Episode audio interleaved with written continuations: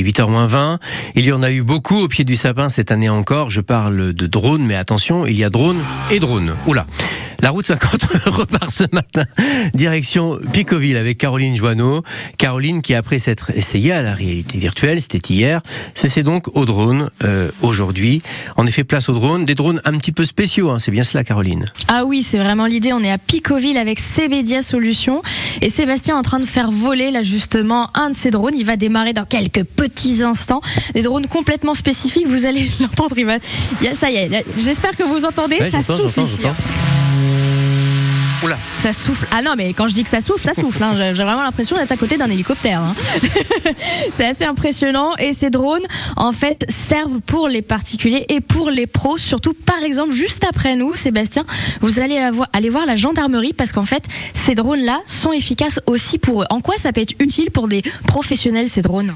Eh bien, pour l'aspect gendarmerie, en fait, euh, je dispose donc d'un drone gros porteur qui peut être équipé de caméras thermiques euh, et de projecteurs. Donc, il a également capacité de pouvoir voler, comme je le disais tout à l'heure, de nuit, euh, par vent fort et sous la pluie. Et donc, euh, malheureusement, je sais qu'au niveau des, marchés, la gendarmerie n'a pas forcément pu avoir euh, ce, ce type de drone pour raison budgétaire.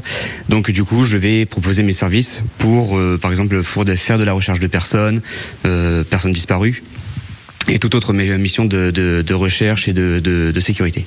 Vous l'avez dit Yannick, on est très très loin des drones euh, que nos enfants ont, eu sous le sapin à Noël, rien à voir. Et justement, quand on a des drones pour les enfants, il y a peut-être une petite réglementation, je sais pas, peut-être. Est-ce que là, on est sur le même genre de réglementation ou c'est bien plus élevé? Parce qu'on peut pas voler n'importe où en fait Exactement. Donc, euh, en tant que professionnel, on doit passer donc une, certification. Donc, euh, on va dire que c'est un brevet théorique et une formation pratique pour pouvoir exercer et piloter euh, de manière, on va dire, légale un drone sur les différents types de scénarios que, bah, sur lesquels nous pouvons intervenir.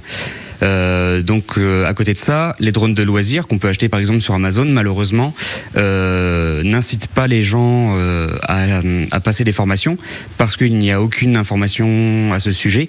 Et bah, bien des fois, des vols de loisirs sont faits de manière totalement illégale, tels que bah, par exemple des vols en ville qui sont formellement interdits pour tout drones, des vols à proximité de centrales nucléaires, de sites sensibles, etc.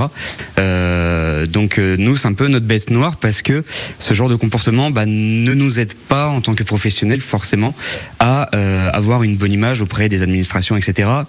Et c'est pour cela que des fois la vie s'est un peu serrée et qu'on a du mal à avoir des autorisations.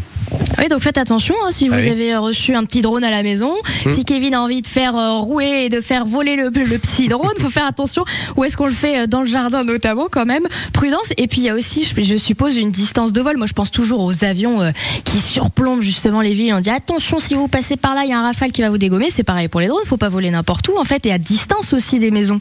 Exactement, tout à fait. Donc euh, après la distance des maisons, tout, dépend en fait des, missions que, l'on doit faire. Euh, mais je vais revenir par exemple sur le, le, Rafale, hein, qu'on va dire qui, passe, à très basse altitude. Euh, nous, dans la Manche, on a une zone qui est la zone Célune, qui est une zone d'entraînement pour l'armée de l'air à basse altitude. Donc nous sommes limités à 50 mètres d'altitude euh, par cette zone.